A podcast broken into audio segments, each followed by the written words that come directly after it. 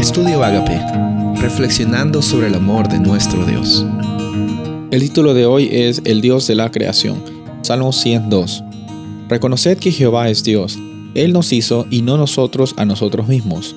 Pueblo suyo somos y ovejas de su prado. Durante estas 13 semanas que vienen vamos a estar hablando acerca de un nuevo tema.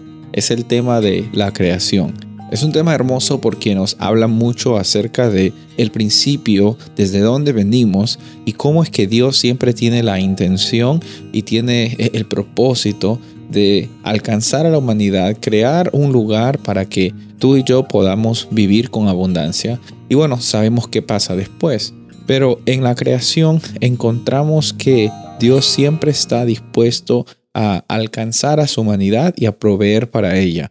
En la creación es que vemos el amor de Dios. En la creación es que vemos que hemos sido creados a propósito y también a imagen de Dios. En la creación también lastimosamente vemos la caída del ser humano. Eh, nos explica por qué en este relato eh, tenemos las injusticias y las frustraciones que obviamente vienen con, con el pecado. Pero por sobre todas las cosas en, en Génesis vemos al Dios de la creación.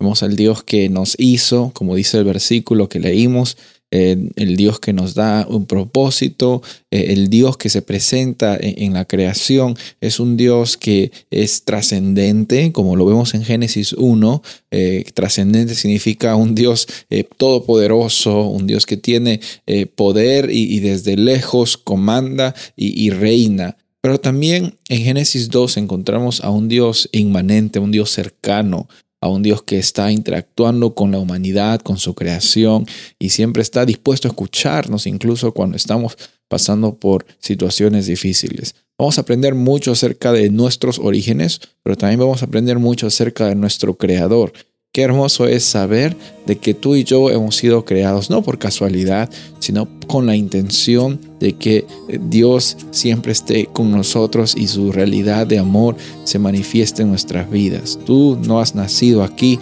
porque a Dios le sobraron ingredientes, tú estás viviendo en este planeta porque el Dios de la creación tiene un plan y un propósito para ti y por medio de ti también muchas personas encuentran esa abundancia, esa libertad y ese propósito. Soy el pastor Rubén Casabona y deseo que tengas un día bendecido.